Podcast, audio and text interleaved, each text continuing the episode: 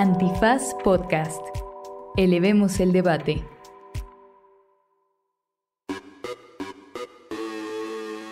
Buenos días, buenas tardes, buenas noches, bonita madrugada o cualquiera que sea la circunstancia en la que estén ustedes recordando hermosos episodios de sus amores adolescentes. Siento que los amores adolescentes no son tan padres como, Son como las películas. Son hermosos. Era te amo para siempre. Y bueno, espero que este no sea un amor adolescente de ustedes, pero el día de hoy vamos a hablar un poco sobre Murillo Karam, ya que un juez le otorgó prisión domiciliaria, este, y así. ¿Y después de qué más? Después hablamos de Bukele, ¿no? Hablamos de Bukele, tienes toda la razón, porque le avalaron su reelección. Y por último, Pedrito, Kumamoto, así es.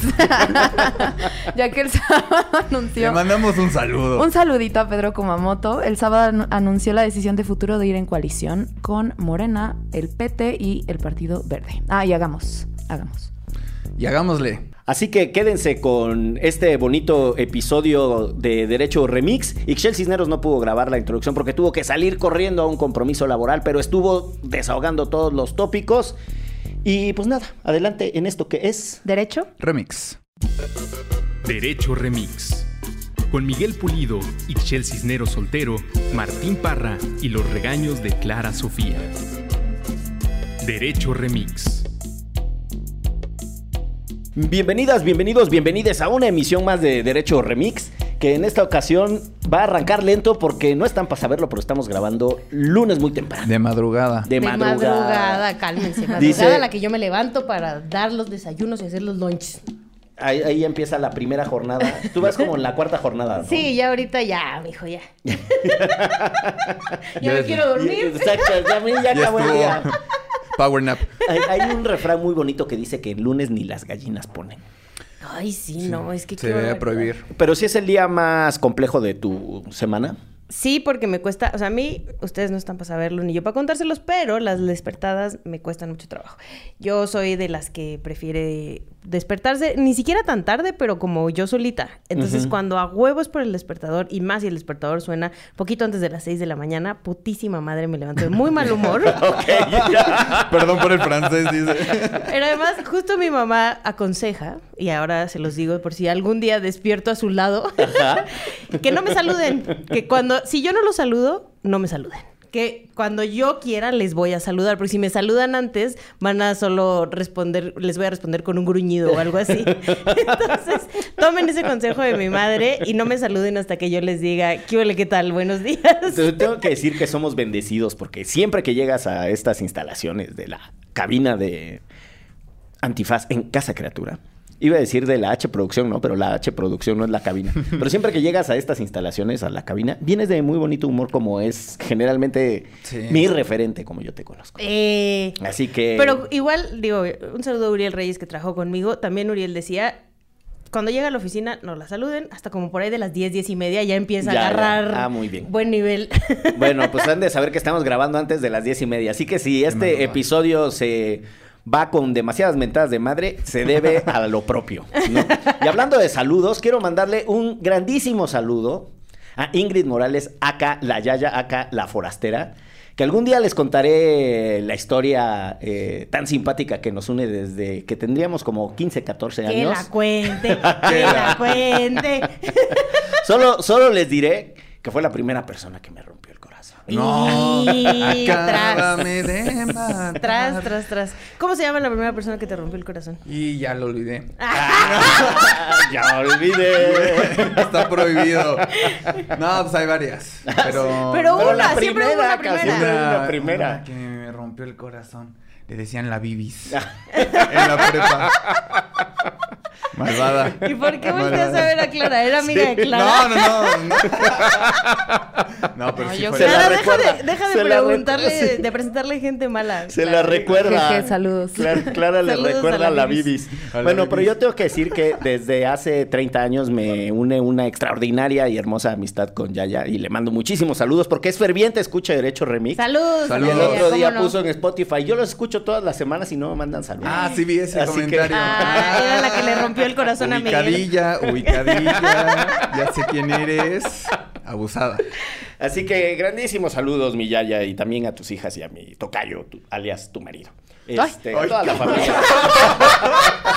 Plot twist, estuvo bravo este, ¿no? Pues sí, es un saludo de afecto. Les digo que tienen 30 y de años de amistad. Hacía frío, pero ya no, Ay, ¿eh? desatado amaneció Miguel. Es que es de madrugada, Es ¿no? que, es que no le quiero entrar a los temas porque todavía no me arranca la tema. Entonces va a ser muy La complicado. chacota está buena. Va a ser muy complicado empezar a desahogar los puntos de agenda, pero bueno. Eh, ya superen sus pasados, muchachos. Supérenlos. Ya Sí. supérenme. Las que no me han superado, ya supérenme. Ya, supérame.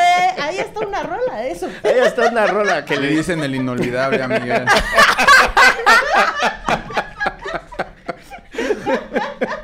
Se sabe, se sabe. Así pasa, así pasa. Ay, qué calor hace en la cabina. Sí. Si un día hago otro podcast, te mandaré saludos, Miguel. ¿Cómo no? ¿Cómo no? Sí, ya se caló. Decir Ya, ya calor, ya hace calor. A ti que me estás escuchando, quien quiera que seas de todas ellas, ya supérame. Ya, supérame. Pues muy bien, muchas gracias por este bonito episodio. Espero que se hayan ido bien informados con tanta, Con la vida amorosa de Miguel y de Martín. con tanta referencia. Saludos a la Bibis. Y a quien no mandamos a saludar. Le voy a decir que escuche este episodio. Aparte, saludos a la Vivi y a su hija y a su esposo. Que se llama Martín. No, no, no, no, no. No, no, pero se sabe. Ahí, ahí en Instagram, ahí compartimos likes. O sea, pero tú solo tienes información, no tienes amistad. Yo en eso. No, no, no. Bueno, sí le hablo, yo sí le hablo, sí. pero no tanto. O sea, no, no tanto. O sea, no saben qué trabajo. Excel lleva a los puntos más radicales. Ay, yo sí. Yo sí, yo sí le hablo a todos mis exes, pero al mi ex, ex, ex papá de mi hijo, es parte de mi familia. Sin El duda, ex, duerme en la casa, me ayuda a cuidar a mi chamaco menor, cabrón. aunque no es su hijo. Qué modernos. Un saludo a Juan Carlos, como no, un tipazo. Un Sí, tipazo. yo tengo el gusto de conocerlo porque el otro día departimos eh, Ixchel, el, el papá de su primer hijo, Wow. y Filio, su actual pareja, Oh. el papá de sus otros dos hijos. Y entonces a, a alguien se los presentó y le dijo, él es papá de mi primer hijo en la cara. Sí, sí, sí, sí. sí, Sí, sí. está bien moderna esa, esa familia, moderna ¿eh? esta familia. Este episodio de Modern Family. Nos queremos mucho. Es que sí, Juan la verdad es que bien. se ponen muy... Hay que superarlo. exquisitos. Ese es, eh, ya supérenme. Tú porque no te superan, no te puedes llevar con Exacto. ellas. Sí. Siempre Es- quieren es por algo eso, más. Es por eso. sí. Hola, Miguel, vamos a comer. Híjole. Y eso ya terminó mal. Ya terminó mal.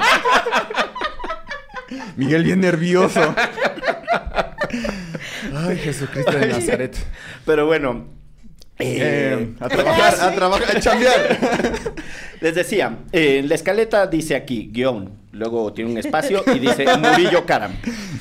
Un juez otorgó prisión domiciliaria al ex procurador Jesús Murillo Caram, eh, de extracción priista, ex senador de la República y ex eh, gobernador del estado de Hidalgo. Una trayectoria destacada en la, Sí, en la política.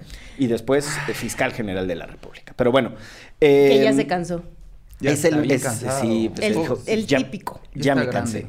Eh, el señor Murillo Caram tiene, ustedes me corregirán, pero varias causas eh, judiciales en su contra. En Una de ellas es por desaparición forzada. La Tortura. Fiscalía General lo acusa de ser el autor intelectual de todas las mentiras que impiden localizar el paradero de los 43 estudiantes de Ayotzinapa, lo que lo hace ser responsable des- eh, desde la perspectiva de la fiscalía del delito de desaparición forzada. Tortura, que bueno, ha trascendido que hay muchos videos de... mm, eh, Híjola.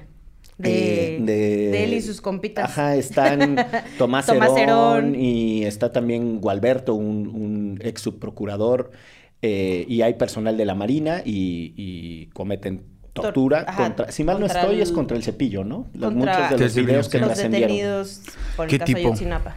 Eh, y los, luego hay otros delitos que, si mal no estoy, es el de obstrucción de justicia, que era el tradicional, ¿no? Cuando alguien utilizaba eh, su, eh, sus funciones o sus responsabilidades para eh, impedir que se llevara a buen puerto una investigación judicial, se le acusaba de obstrucción de justicia.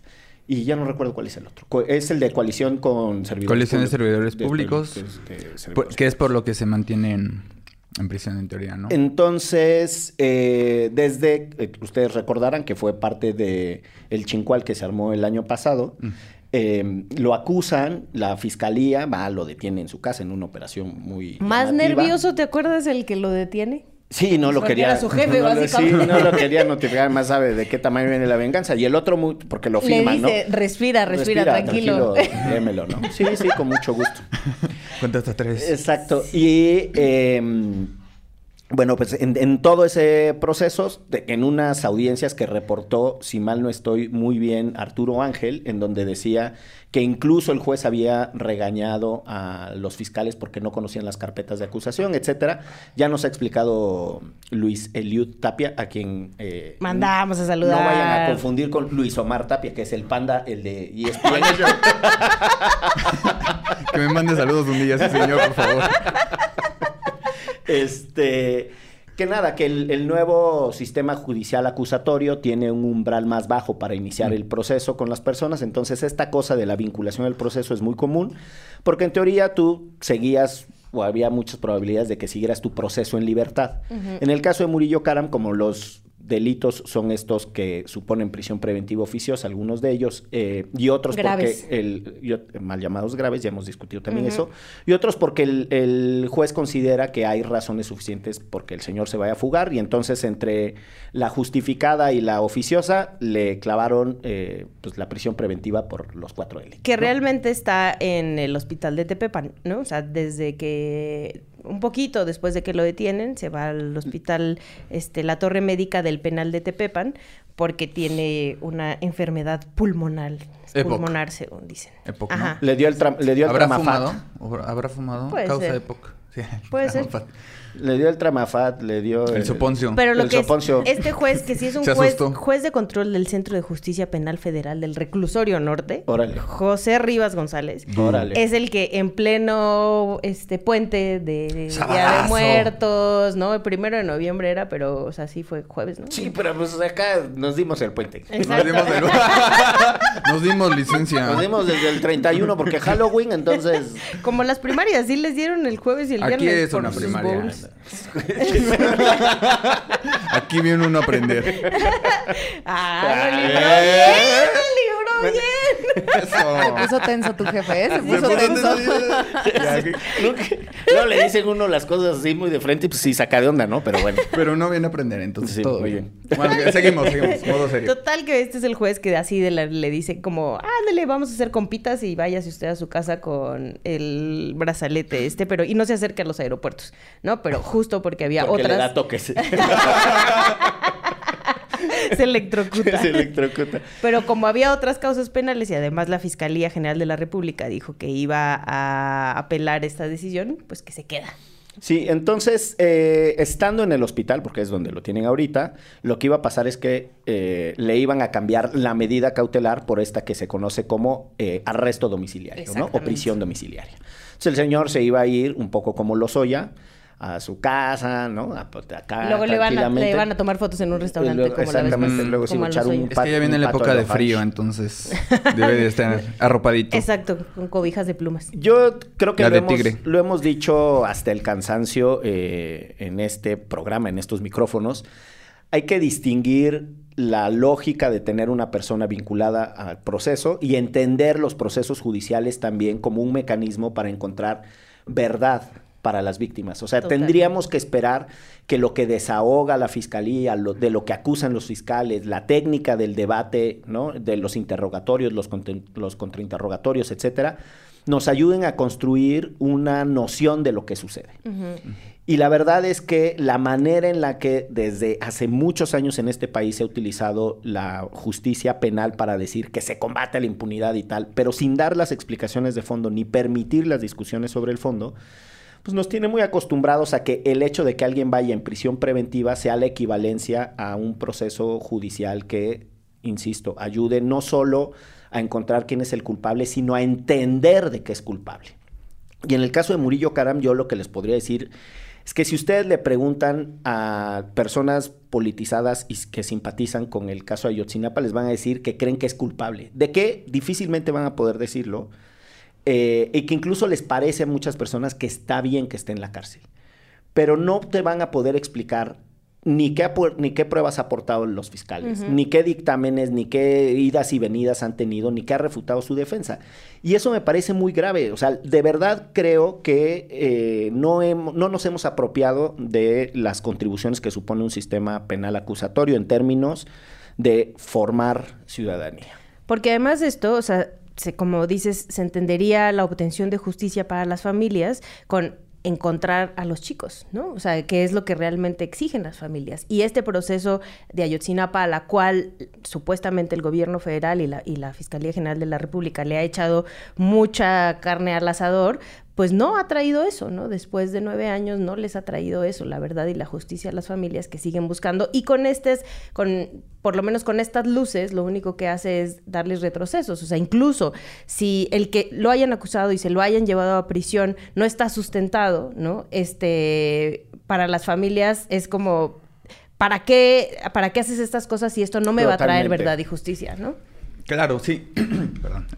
Entonces, este, yo también pienso que también es como un antecedente muy, digamos que de, de- para tomarle mucha atención por la forma en que se están resolviendo las cosas, ¿no? Independientemente como de por qué se vinculó, de, de cómo se está llevando el caso. O sea, es tomada por un juez de guardia que es un órgano eh, judicial especializado en atender situaciones urgentes y resolver esos conflictos que requieren solución inmediata, como el estado de salud de, de- de Murillo Caram, y no por el titular del caso, ¿no? Entonces fue una audiencia rapidísima, que normalmente tiene un término de... que se resuelve en 48 horas, y fue resuelta hasta en 3 horas, ¿no? Entonces, pues sí se ve como, como vienen resolviéndose como la vieja usanza estos asuntos, estas triquiñuelas que se hacen en sábado, que es cuando la gente está distraída, Sí. este, en mero puente, ¿no? Y realmente, o sea, también se dice por ahí que el estado de salud eh, es estable, ¿no? Que realmente es un, es Es un el argumento. poder que tiene Ajá, es el poder y- claro. y, y cómo se están llevando las cosas y el, ante- y el precedente que se, que, que se forma en un caso tan especial y tan sensible, ¿no? Entonces, pues también eh, ante esto la COBAG eh, impugnará y presentará queja ante el Consejo de la Judicatura Federal en contra del actuar del juez, ¿no? Que, que, que resolvió, ¿no? Entonces, pues nada, yo sí creo que es como un... que sí es algo que tomar en consideración y sí es algo que traer como al diálogo respecto de cómo no, no solo es como el fin o lo que hizo la responsabilidad de Murillo Caram, sino todavía el poder que ostenta y la forma en que se mueve y que se están resolviendo estas cosas tan importantes, ¿no? Y en general en el caso de Yotzinapa, ¿no? Al que se le había apostado mucho en este gobierno. Sí, y yo creo que de esto que decía Sixel, de que si haber detenido a Murillo Karam, eh, haber detenido a Gualberto, haber detenido, eh, tienen también a un montón, al que era, eh, que después se fue a trabajar de, de encargado de seguridad del Congreso de la Unión, que no me acuerdo ahorita de, de su nombre. Eh, vamos, hay personas de alto nivel que están vinculadas a proceso, pero esa, eh, ese litigio, esas causas judiciales, no estoy seguro que en este momento nos estén acercando al, al paradero, Sí. uno de los muchachos, y dos, a entender qué es lo que está detrás del caso. Una de las cosas que tiene el caso Ayotzinapa es el contexto en el que sucedió. En Guerrero ya estos grupos Guerreros Unidos tenían un montón de desaparecidos previos a los 43 estudiantes. Hay un grupo incluso de familiares que se organizaron después de que sucedió los de eh, Ayotzinapa, ciento y tantas eh, desaparecidos, familias organizadas diciendo hay otros desaparecidos en Iguala de los que nadie había hablado. Era un modus operandi que estaba sucediendo en la región ante los ojos del ejército. Y yo creo, es mi convicción personal, que uno de los puntos nodales del caso Ayotzinapa es el nivel de involucramiento de las Fuerzas Armadas en el narcotráfico. Totalmente. O sea, más allá de la discusión sobre el nivel de participación del ejército directamente en la desaparición de los estudiantes, el macro contexto en el que sucedía te lleva a pensar que el ejército tiene altos niveles eh, de penetración por parte del- de la delincuencia organizada y de, de cooperación. Y no digo que de todo el batallón ¿no? Eh, que está en Iguala, pero sí de muchos de sus elementos. Y el ejército tiene una tradición muy, muy arraigada de solución eh, cerrada de sus problemas, ¿no? O sea, ellos, ellos se juzgan, ellos Sí, entienden. y- Históricamente, además, Sí. Entonces, creo que mucho de eso está flotando de- detrás de toda esta discusión. Si les parece, eh, vamos a hacer una pequeñita pausa para volver a dos temas eh, y darle desahogo al resto de los puntos de la escaleta. ¿En esto qué es? ¿Derecho? Remix. No se dice provincia, tercera temporada. Acciones locales por los derechos humanos en México, una colaboración de Antifaz y Acento. En esta tercera temporada recorreremos el país de la mano de Acento, Acción Local, para platicar con defensoras y defensores de derechos humanos que a través de sus experiencias nos permiten conocer problemáticas que afectan a todo México y las acciones que llevan a cabo para avanzar hacia la justicia social en sus comunidades y territorios. Bienvenidos todos una vez más aquí ya de regreso con el próximo tema en la escaleta que es... Bukele. Híjole. ¿Cómo ven? No sé si se este merece. Persona, este personaje. Ay, no.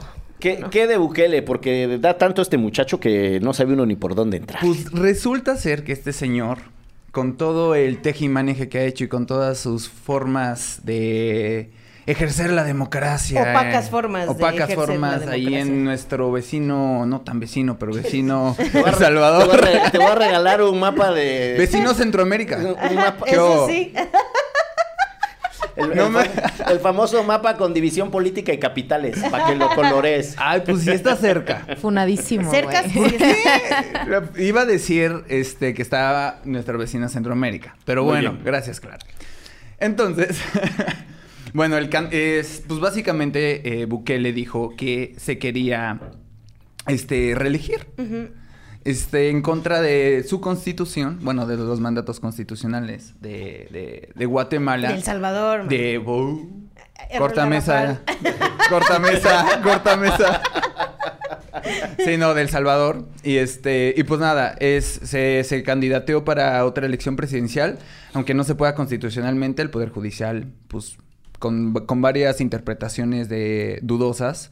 Este, El Tribunal el Electoral Tribunal le Electoral le dijo dijo que que, siempre sí. que siempre sí va. O sea, más o menos ustedes recordarán que lo que hace Bukele es que remueve miembros de su Corte Constitucional. Y bueno, y además que también... Entre muchas otras entre chingaderas, muchas ¿no? otras cosas, también en el Congreso y tal. Pero bueno, lo relevante para, para el caso es precisamente que después de la nueva conformación de la, de la Corte Constitucional o de la Corte Suprema eh, de El Salvador, eh, hacen una interpretación de su constitución y lo que dicen es que aunque está prohibida la reelección, hay otro artículo habilitante para reelegirse y que entre, las, entre los dos textos, yo no sé muy bien el detalle de los dos textos, pero esa es la reflexión, eh, hay que privilegiar el, el derecho a participar políticamente, en que entonces el señor puede eh, ser eh, reelecto Una triquiñuela. Que no es muy distinto de cosas muy singulares que ha hecho eh, nuestro propio Tribunal Electoral, que de repente tiene unas cosas de sí, ahí hay una restricción, pero como la Constitución también eh, tiene el derecho a votar y ser votado, y desde una perspectiva de principio pro persona, hay que habilitar la mayor cantidad de derechos posibles frente a las restricciones, y entonces aunque la constitución diga una cosa, hay que hacer otra, ¿no? Volviendo a lo que sucedió en su momento con, con el registro, por ejemplo, de Manuel Velasco y que era senador y gobernador al mismo tiempo y cosas así medio raras. Pero bueno, regresando al tema de Bukele, con, eh, con base en esa, en esa resolución ya viejita de la Corte, lo que hace ahora el Tribunal Supremo Electoral de El Salvador, que es la autoridad burocrática que registra si las candidaturas cumplen con los requisitos. Y entonces ahí pasa lo que nos dice Martín, ¿no? O sea, con ese referente constitucional, el Tribunal Supremo dice, pues sí te registro, mi querido Chato, a ti y a tu candidato a la vicepresidencia. Eh, complejísimo el tema de, no me vayas a regañar, pero es que es complejísimo, el tema de los autoritarismos democráticos. Es que está muy cabrón este pedo, porque también, o sea, no, o sea, el, el tema del autoritarismo democrático y aparte como la aprobación que tiene Bukele. Estaba viendo Sí. estadísticas que tiene la aprobación de presidentes más grande de, de América Latina. El primero es Bukele con 88%, después es Andrés Manuel con 73, 76% y después Rodrigo Chávez de Costa Rica con 61%. O sea, la gente independientemente de la legalidad y que se podría estudiar, ¿no? Eh, de la reelección de Bukele, o sea, está respaldado por la opinión pública, por así decirlo. Y es que ahí tenemos que echarnos unos pasitos para atrás porque, bueno, El Salvador eh, en los últimos años ha sido uno de los países más violentos, ¿no? Donde ha pegado más la violencia y uno de los más violentos en Centroamérica, junto con Honduras, ¿no? Que, que está muy, muy tremendo. ¿Y qué hizo Bukele? Pues entonces dijo, voy a meter a la cárcel a todo el mundo, pero neta, a todo el mundo es, a todo el mundo y esto a todas las personas que tengan tatuajes, ¿no? Por ejemplo, las empezó a, detener, su policía las empezó a detener, pero además de eso, este, hizo un pacto con las maras para bajar los índices de, de homicidios dentro de El Salvador. Entonces, em, pues son eh, medidas que pueden ser muy populares para la población, porque pues en efecto eh, es un país más seguro, pero están pasando, están violentando los derechos humanos de un montón de personas al detenerlas sin tener ninguna prueba de que hayan cometido ningún delito. El, justo el, tema que pones sobre la mesa, Ixchel, me parece que reavivó como nunca el debate de qué significa el llamado derecho a la seguridad, eh, porque es una noción que es medio problemática, ahorita les digo por qué. Y lo otro es eh, qué modelo de seguridad es el que abrazas o el que prefieres. Porque lo que Bukele ha puesto sobre la mesa es, no puede haber seguridad con las reglas tradicionales con las que ustedes operaban. Entonces, ¿quieren seguridad? Sí. Pues eso supone una dosis de injusticia. Entonces, básicamente, desde una perspectiva, yo hasta les diría que casi que filosófica, lo que Bukele les está dando a las personas es entre el choque de tener alguna eh, implementación de medidas liberales, tradicionales, democráticas y, desde un enfoque de derechos o sentirse seguros de que ya no los maten. Construye una dicotomía, no se pueden las dos cosas. Y las personas dicen, pues los otros solo prometían y solo, ¿no? Salpicaban saliva y hablaban y hablaban y hablaban y nunca resolvieron nada. Y este güey, pues la verdad es que sí está resolviendo. Una de las cosas más densas que está sucediendo en El Salvador deriva de que Bukele gobierna con em, unas, eh, no sé técnicamente son decretos o cómo funciona, pero son excepción, son aprobaciones de estados de excepción que se van renovando permanentemente. Y esto supone que hay eh, procesos judiciales en donde se violan todas las garantías y las personas no saben por qué están detenidas ni de qué se les acusa. Son muy, son, es eh, muy fácil arrestar y, tener a las personas en suspensión de derechos, pues no, no, no tienen eh, la posibilidad de hablar con un abogado, sus familias no saben en dónde están, etc. Es súper crítico lo que está pasando eh, en, en, El Salvador desde esa lógica, mezclado con la erosión de la poquita división de poderes que tenían y la aniquilación total del sistema de partidos. ¿no? Ustedes saben que eh, El Salvador venía de un modelo bipartidista entre izquierdas y derechas, con unos gobiernos de desastre espantoso del FMLN, que eran los herederos de la guerrilla, que terminaron siendo unos corruptazos de lo peor, que eso inventa personajes como Bukele, ¿no? O sea, es una mezcla de cosas ahí, eh, en, donde pues sí es un fenómeno interesante. Claro, y aparte, este, a mí, a mí me, hace reflexionar este asunto de Bukele que realmente lo que está en peligro eh, desde el punto de vista político y económico en un país como El Salvador, pues es la misma democracia, ¿no? Es cuando se crean estas opciones como totalitarias, este, imperialistas, de, de, de simplemente en donde el gobierno se mete y es pues, se vuelve dictatorial en algunos, en algunos aspectos, ¿no? Y que resulta ser como en muchos modelos como exitoso. Casos de Rusia con Putin, eh, en China con Xi Jinping, creo que se llama. Entonces es como de... Pero exitoso para cierta exitoso población. para cierta población, pero al final de cuentas son cuotas este, digamos que números felices, ¿no? De los que te comparten, ¿no? O sea, este, y, son sistemas alternos a la democracia que se fundamentan en básicamente lo que nosotros no queremos o, estamos luchando en contra de, ¿no? Pero una cosa que es súper interesante de, estos fenómenos es que eh, estos gobiernos de tinte autoritario, yo no diría del todo dictatoriales. Ahí podríamos debatir mucho sobre las categorías, pero no es el punto. Pero lo que sí es que el tinte autoritario es brutal y la obsesión con desaparecer eh, las reglas tradicionales de la democracia liberal, separación de poderes, etc.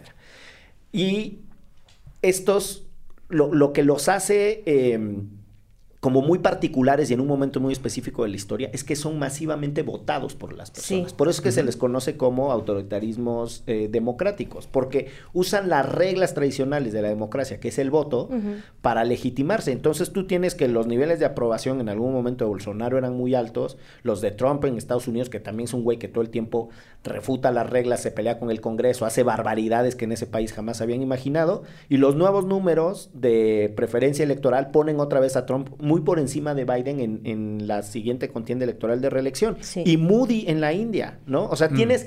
eh, Sí, en diferentes contextos, en diferentes países, o sea, Y que ahí venía mi ley, ¿no? Pero bueno, afortunadamente no se todavía, pudo. todavía Pero ahí sigue, anda, ahí sigue, ahí Sigue sigue. vivo, ¿eh? Sigue vivo. No, pero justo eso, o sea, como, como bien decías, utilizar las reglas de, de la democracia, que además, pues hemos visto que también esta democracia liberal, pues tampoco está funcionando, ¿no? Y no estamos hablando de estas cosas y de cómo vamos a buscar otras maneras, este, en las cuales podamos tener un gobierno realmente equitativo, igualitario, justo, ¿no? O sea, donde no sea, este, países tan desiguales como el nuestro, que, que estas democracias liberales han fomentado. Hay una discusión muy, muy viejita a propósito de si las economías tenían que ser de conducción centralizada, ¿no? O sea, las economías socialistas slash comunistas, o eran economías de libre mercado. Y una de las defensas eh, más interesantes de los capitalistas decían, reconocemos que, es, que el capitalismo es un modelo lleno de injusticias, pero es el menos malo que conocemos y es mucho menos malo que sus otros modelos, ¿no? Que causan y producen más injusticias. Eso, ese planteamiento que por lo demás yo no comparto, pero tampoco es tema de debate, pero es interesante porque eh, los autoritarismos refutan la tesis de los liberales y de las personas que defienden en dere- los derechos humanos y el enfoque de derechos de decir, sabemos que es difícil, sabemos que es costoso, sabemos que no es la ruta de, de solución inmediata, que requiere otros niveles de involucramiento y tal, pero es la mejor ruta porque tiene costos mucho menos violentos y menos discriminatorios y menos eh, arbitrarios que los autoritarismos. No sé si me estoy explicando. Sí, o sea, sí. hay- básicamente lo que está pasando Pero también es... ellos mismos tienen sus métricas, ¿no? O sea, Pero yo también creo eso, o sea, como que no, ni siquiera esto no nos está permitiendo discutir si hubiera otra opción, ¿no? O sea, entonces nos están vendiendo como esta, como la mejor opción de las, o sea, la menos peor, pero tampoco estamos discutiendo una que no sea peor, ¿no? Y que no traiga desigualdades. Y cuando tu medida es el, digamos, el Produ- Producto Interno Bruto, el PIB, pues sí, pues todo está chingón. Eh, Claro, pero lo, lo que quiero llegar es que el- la paradoja de esto es que eh, han sido propiamente los, em, los regímenes de derecha o las escuelas de derecha o los eh, postulados de derecha los que están haciendo que estos autoritarismos eh, básicamente cancelen la opción de las alternativas y digan, esto es lo que hay. Sí. ¿no? O sea, esto es lo que hay y no hay otra manera de resolverlo. Y eso, pues, digo, también hay, hay que echarle una mirada porque esta emergencia de, de estos regímenes eh, tan autoritarios no es gratuita, es también por el fracaso de un montón de otras alternativas claro. políticas que hay que asumirlo. Y yo creo que las izquierdas en general también, eh, con su hiperfragmentación y su poca capacidad de autocrítica, han contribuido a la invención de, de estos modelos. O sea, también los- acuerdo. hay, hay que problematizar un montón eh, los aportes de otras corrientes políticas. De acuerdo, totalmente. Lo que me hace ir Tan, un tema tan, de difícil desahogo porque implica alusiones personales.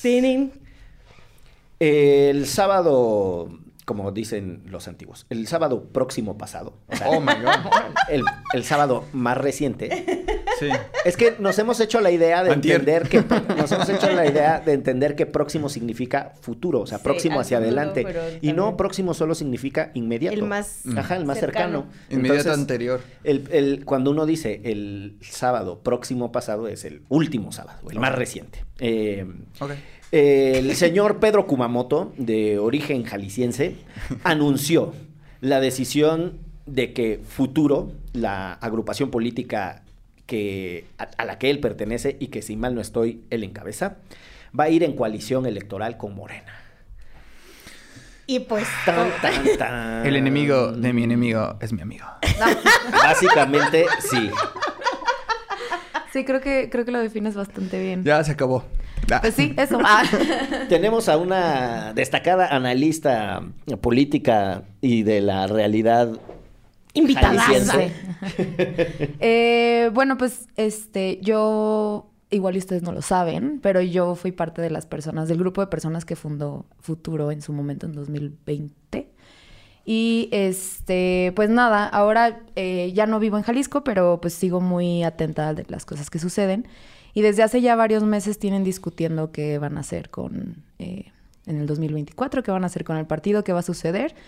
Y pues nada, las opciones habían reducido a dos. Eh, una era como ir solas, sin alianzas, como siempre se ha hecho, y eh, apuntarle al 15% que daban las encuestas, encuestas que obviamente casi siempre son infladas, casi nunca eh, son... Incluso una de ¿no? reforma, ¿no? Son las que paga, Pedro. paga sí, la sí. mamá de Clara y la mamá de Kumamoto. Ajá. Y esas cuenta. encuestas las ponen con el 15%. O que, o que justo las paga Movimiento Ciudadano o, la o- bueno, nosotros somos la oposición, ¿no? Pero las pagan otras personas para que este Kumamoto diga, ay, mira, sí voy, ¿no? Este, mm, como para poner el pie. Entonces, esa era una opción. Este, sabían que lo que iba lo que iba a terminar pasando era lo mismo que ahorita y lo mismo de siempre. No, lo que siempre nos ha pasado es tener un curul en este en el Congreso local, este poder hacer cosas como súper pocas cosas, eh, tratar de moverle lo más poquito que se pueda a las discusiones, entre ellas este, pues bueno, Susana de la Rosa como diputada logró aprobar el matrimonio igualitario en Jalisco y tuvo varias propuestas que se quedaron en el cajón, entre ellas muchas de seguridad, ¿no? Que es creo que lo que más eh, le importa a la gente de Jalisco ahorita. Y mm, pues nada, la otra opción era justo esta, ¿no? La que terminaron decidiendo. Este, yo, yo no participé tanto en los diálogos, pero pues hablé con un montón de gente que estuvo allá y sé que eh, fue, no fue una decisión fácil y que a la bandita le costó mucho trabajo, este, pues eso, votar que, que fue, pero literalmente se hizo una votación, ¿no? Se hizo una, mm, literalmente una encuesta de qué era lo que iban a hacer y eso decidieron. Eh, ahora Kumamoto es el que está encabezando como los anuncios de esto. em, y pues creo que eso es lo primero, ¿no? Es una alianza no hecha por Kuma, sino por futuro, por toda la bandita. Es una alianza para acabar con Movimiento Ciudadano, para ponerles un alto, para detener eh, este, su gobierno corporativista que ha em, reprimido a un chingo de activistas. Compañeros míos han sido, eh, compañeros de futuro han sido torturados por el gobierno de Enrique Alfaro. O sea, la verdad es que ha sido, eh, la violencia en Jalisco está cada vez más fuerte, ¿no? El, En- el estado número uno en personas desaparecidas y en homicidios. Exacto, entonces creo que sí, en, la- los- en el discurso que yo veía en redes, yo creo que sí había un desconocimiento muy eh, amplio de qué es genuinamente lo que está pasando en Jalisco. Hay un cerco mediático muy cabrón, este, eh, que no permite que podamos llamar la atención de- del país, ¿no? Y ahora esto fue lo que hizo que se llamara la atención del país, qué curioso, ¿no? Sí, no, porque, o sea, justo de lo que dices me parece muy curioso el aspecto de, de, de decir que no es como una elección de, de, de Pedrito como tal, sino que es como... Pensé en Pedrito Sola, dije, ah, cabrón. Yo, yo en sí Pedri- votaba por él. Yo en Pedrito Fernández. Bueno, algún Pedrito de los importantes. Y la de la mochila azul. Y la- sí, bueno, de Kumamoto. Porque, o sea, es como de. Él, él es la cara. Él es la cara que está absorbiendo Sí. toda esta incongruencia, por así decirlo. O sea, en redes sociales y en todos lados es como de yo creí en ti, otro vendido y todo eso. Y es como de la banda no entiende que esto es como una elección de un grupo, de una asociación, de un partido, que entendieron que la única forma de sobrevivir o de hacerle frente, por lo que entendía Movimiento Ciudadano y el gobierno de Enrique Alfaro, pues era a través de pues, unirse a alguien con un poco más músculo político y intentar que sus idea- ide- ideas y políticas permeen en la forma de hacer este Sí. política de La de Realpolitik Morena. que le Pues llaman. sí, o sea, la, la alianza no significa que yo, yo estoy afiliada en futuro, no en Morena, ¿no? O sea, Sí. no, no significa que vamos a ser Morena ahora, ni que Kuma cambia de colores para nada. O sea, lo que que se quite significa... su chalequito, ¿no? no es, es, una, es un Ya Photoshop, sé, es un sí, sí, Photoshop. Michelle. Resumen del Twitter del fin de semana, aquí está. Pero Ix- Ixchel me recordó a mi papá cuando me dice, ya lo vi en YouTube. Ah. Si yo lo vi en YouTube. Ahora es en TikTok. Es en, en WhatsApp. Sí, pero mi papá no ha llegado a TikTok, pero... Pero ahí va, ahí va.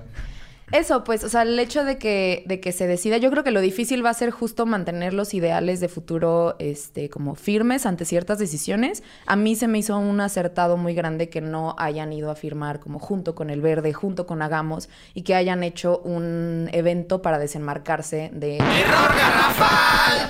¿Qué pasó, Clara? ¿Cómo que desenmarcarse?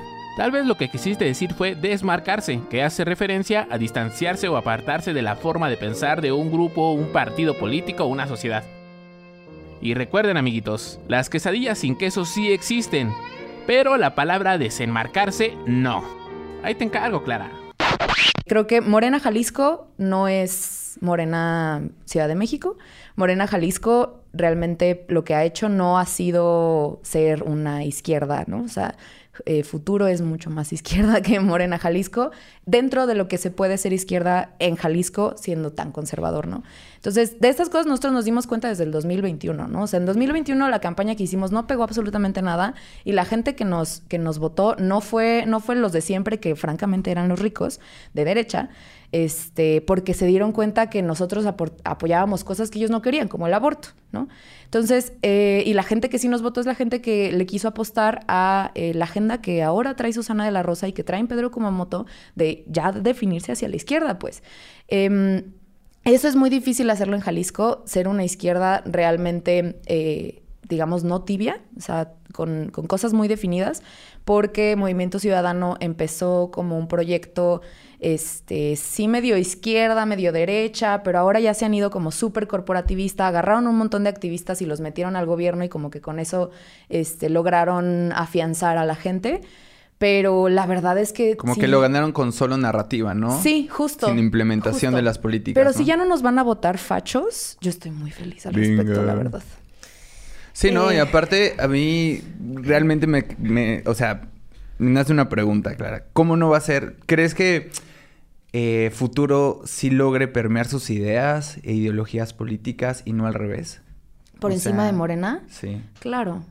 Claro, o sea, no, a mí me queda, a mí me queda muy, muy claro que la gente de futuro está intentando encontrar una vía electoral y tradicional a las cosas que, eh, que les molestan, ¿no? O sea, eh, no, no son una resistencia de activistas, de mujeres feministas, antisistema, no, están jugando en el sistema. Entonces, va, va, va a tener que haber mucha, mucha discusión política, pero no dudo que puedan hacerlo. Yo la verdad entiendo que esa es, como decía, parte de la realpolitik, ¿no? Y por eso se están involucrando con eh, partidos, deja tu morena, con partidos como el Verde Ecologista, que la verdad me parece tremendo, ¿no? Este, entiendo la realidad local, pero también, bueno, pues están a prueba, ¿no? O sea, veamos si sí es verdad que van a intentar empujar estos espacios, porque además va en contra de lo que habían dicho en un principio, ¿no? Incluso los mismos este, discursos de Kumamoto en, un principio. Y por ejemplo, o sea, hoy le preguntaban en la mañana a Gaby Bargentin este, a, a Kumamoto en una entrevista eh, qué iba a hacer con sus estrategias de seguridad cuando la estrategia de seguridad de Morena es la militarización y Futuro y Pedro y todos han alzado la voz en contra de la militarización, ¿no? Entonces, todas esas cosas es lo que se va a empezar a dar de aquí en adelante, ¿no? Entiendo por qué lo hacen, entiendo y sobre todo, pues que en lo local es mucho más difícil y complejas las cosas y en un estado como el de Jalisco, pero sí creo que este es el inicio de muchas cosas que tendrían que mostrar y pues es una chambota, ¿no? Sí. Hay una frase de que la política es el arte de elegir entre inconvenientes, ¿no? O que se, la política se trata de comer mierda y no hacer caras. O Chale. que, de- y que la política en realidad, eh, la congruencia de la política es la suma de todas sus contradicciones. Eh, creo que cualquiera de esas explica algo que Clara dijo, es decidieron participar en eh, el sistema, no son un grupo de construcción de opinión pública, no son un grupo de resistencia, no son eh, un grupo de activistas, son personas que decidieron hacer política profesional y están enfrentando las complejidades de hacer eh, política de manera profesional. Yo creo que parte de, los reproches y de los reclamos que se hacen derivan de que otra vez hay una concentración hegemónica y cuando tú eh, tratas de hacer política contrahegemónica o es parte de tu discurso, somos la alternativa, no vamos a jugar con sus reglas, etcétera. Pero después la Realpolitik te dice eh, con esas cantaletas, pues no vas a ver todo desde afuera, vas a ser perro de azotea, ¿no? Ladre y ladre sin morder a nadie. Entonces creo que eh, es, interesante. Yo platicaba con Clara justo antes de iniciar a grabar, que vi un tuit que me llamó mucho la atención que decía, ¿por qué un personaje local como Pedro Kumamoto, más allá de futuro, o sea, porque la verdad es que sí se concentró en torno a Pedro, eh, genera estos niveles de debate nacional? Porque yo creo que la preocupación eh, es nacional. O sea, desde esa perspectiva era un personaje emblemático de la aspiración de muchas personas que es que se construyan alternativas al modelo que tenemos. Me parece que va por ahí. Sí, sí, sí, sí. La, preocupación creo que va un poco también de la falta de independencia, y lo estoy diciendo entre comillas, que ya no es un candidato independiente. Eh, yo, bueno, dejamos de ser independientes desde que se hizo un partido eh, hace tres años este, y deja de ser independiente en el momento en el que se vuelve un partido de un chingo de gente. Eh, ya no, la imagen dejó de ser solamente Kumamoto hace mucho tiempo. Obviamente hay imágenes más pequeñas en lo local, este, en municipales, etcétera. Pero la, o sea, la independencia de fuerzas más grandes, que no nos dan dinero, que no nos apoyan, que no están detrás de nosotros dándonos agenda, eso sigue estando, ¿no? O sea, y a mí me queda clarísimo eh, que hasta la fecha eso ha sido una convicción que Futuro ha seguido y que yo creo que va a seguir teniendo este, un ratote y espero que siempre.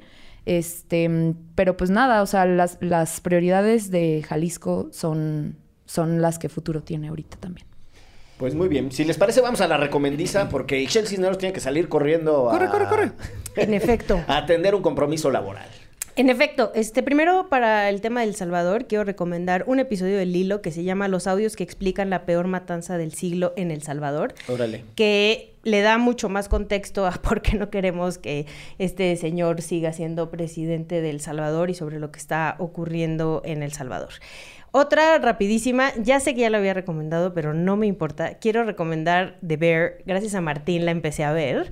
Este, y la neta es que terminé de ver la segunda temporada esta, este viernes Qué bruto está en Star Plus, ya les había dicho. Es un chef que es un chef internacional con estrellas Michelin, etcétera. Se muere su hermano y regresa a, mm, este, a Chicago al restaurante familiar. Y por cierto, además los rumores dicen que el actor principal de The Bear, Jeremy Allen White, anda con la Rosalía. Entonces todavía. La Rosalía. Válgame. Sí, todavía nos tiene que interesar más. Y por último. Pero Rosalía no andaba con Chayanne. Andaba con Ro Alejandro, pero ya no. Qué feo. Con el torero. Qué feo. O sea, ya le iba como 40 años. Estaría Ojalá bien- y no. Estaría bien padre.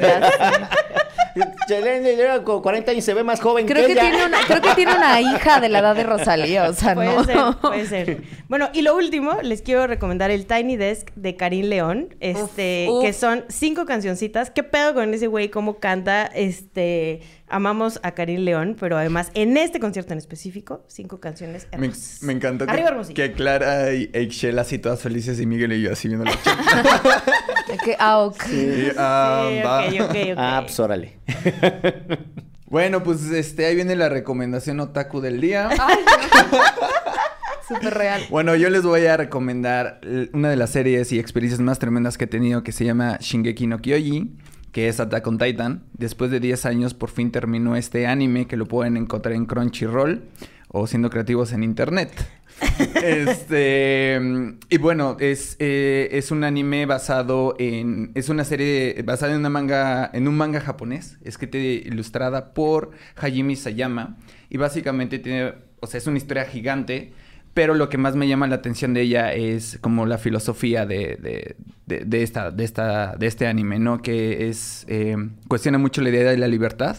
Incluso si al inicio una persona no se da cuenta de, esta noción, está fundamentada en una... eh, debe de estar fundamentada como en esta eh, individualidad extrema, ¿no? Mi libertad depende de que ninguna persona puede decidir sobre mí y para lograr esto debe ser más fuerte que los demás. Y todo el tiempo es un vaivén entre esta idea de libertad y muchas pláticas metafísicas y filosóficas entre los personajes.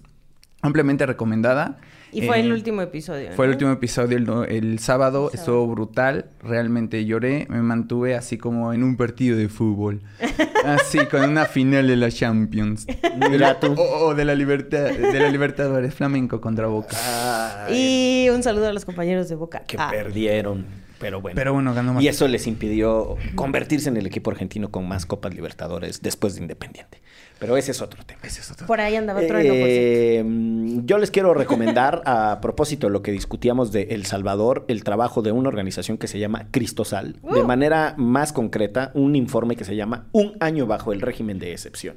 Una medida permanente de represión y de violaciones a los derechos humanos. Y también para entender lo que sucede en El Salvador, les recomiendo los trabajos de El Faro, que es un, eh, un medio independiente que ha documentado mucho. Por ejemplo, que se la tiene... está viendo. No, durísimas, negras. porque está el- bajo, el, bajo el acoso y el asedio del gobierno de Bukele. Pero una de las cosas que hizo el Faro fue documentar precisamente lo que refirió Ixchel hace un momento, que es eh, la negociación del gobierno de Bukele con las pandillas. Eh, cómo pactan con las pandillas, ¿no? Justo en ese episodio del Hilo eh, entrevistan a gente del Faro. Ah, pues mira, eh, los, los reporteros del Faro, entre ellos los hermanos Oscar y Carlos Martínez, son, son buenísimos, son grandes periodistas y tienen una trayectoria eh, no solo en- escribiendo, sino también haciendo otros audiovisuales. Y Carlos Dada, que es el director de, eh, del Faro, y José Luis, se me fue el apellido del, del otro director, que ahora está haciendo el Faro US. Eh, es un gran medio, es, es muy interesante su, su trabajo. Por cierto, hablando de los hermanos Martínez, les recomiendo un libro que se llama El Niño de Hollywood, que es de dos de ellos. Son tres, pero este lo hacen dos, Juan José y Carlos. Eh, pues eso es todo. Saludos a quienes mandamos a saludar. Ya Espero los que, no, haya- pues no. a esos menos. Vámonos de esto que fue. ¿Derecho? Remix. Derecho Remix.